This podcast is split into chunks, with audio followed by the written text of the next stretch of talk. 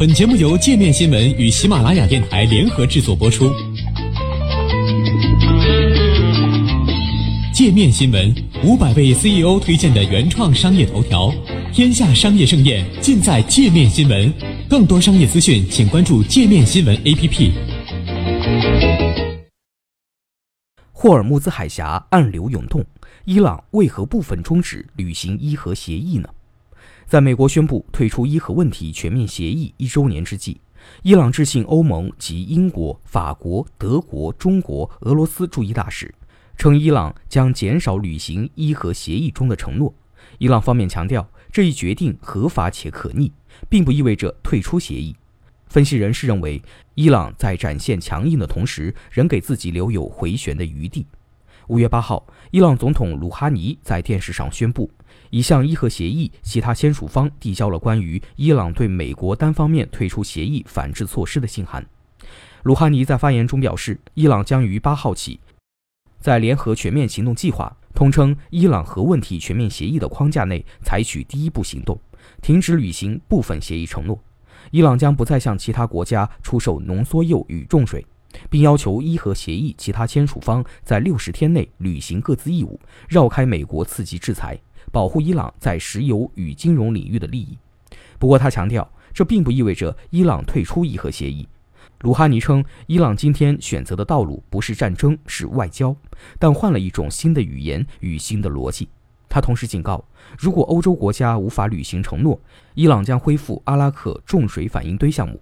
根据2015年7月签署的伊核协议，伊朗限制了铀浓缩产能，以换取解除针对它的大部分国际制裁。国际原子能机构已多次证实，伊朗遵守了伊核协议规定。在美国退出伊核协议后，伊朗政界不断向总统鲁哈尼施压，要求他宣布反制措施。而在美国退出协议一年后，伊朗政府也对欧洲国家建立可行金融机制的努力失去耐心。该机制原本计划允许欧洲企业继续与伊朗进行药品及人道主义商品贸易，绕开美国的刺激制裁。但面对美国政府的警告，几乎所有欧洲大企业都已撤出伊朗市场。伊朗外长扎里夫在莫斯科与俄罗斯外长拉夫罗夫会面时表示，只有俄罗斯与中国一直对伊朗与伊核协议表示支持，其他签署方实际上并无作为。但他同时也强调，伊朗减少履行协议承诺的决定合法且可逆，并未违反伊核协议的内容，而且还留有六十天的外交期限。对此，北京外国语大学教授、国际问题专家马晓玲向界面新闻表示，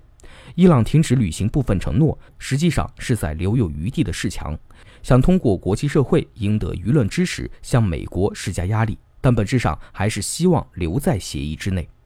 美国自去年退出协议起，就已恢复对伊朗的制裁。最近，美国又将伊朗伊斯兰革命卫队列为恐怖组织，并宣布彻底制裁伊朗石油出口。强化对伊朗核活动的限制。马晓玲指出，美国采取这些手段，并不是因为伊朗违约在先，而伊朗如果此时彻底退出协议，反而会给美国实施更多制裁，制造口实。美伊之间矛盾的升级，不仅让伊核协议其他签署方骑虎难下，伊拉克等美国在中东地区的盟友也进退两难。伊拉克是伊朗非石油产品的第二大出口目的国，截至三月底，在过去十二个月。伊朗共出口了四百四十亿美元的非石油产品，其中八十九亿美元的商品出口伊拉克，同比增长百分之三十六。此外，伊朗还向伊拉克出售电力与天然气。本周，美国国务卿蓬佩奥临时取消德国行程，突访伊拉克，并在访问中将伊朗称为地区威胁。此前，美国已宣布向波斯湾部署亚伯拉罕·林肯号航母战斗群和一个轰炸机特遣队。伊朗外长扎里夫曾表示，伊朗与美国之间的战争并非不可避免，但他不排除在霍尔木兹海峡一带和美国可能有发生军事冲突的危险。目前，霍尔木兹海峡在伊朗伊斯兰革命卫队控制之下。对于美伊是否会发生正面冲突，马晓林认为，伊朗在霍尔木兹海峡的强硬姿态是必要的，相应的也会在中东地区及美军所在地采取一定措施。美国会对此有所察觉，并做出预防性的回应，但双方发生冲突的可能性不太大。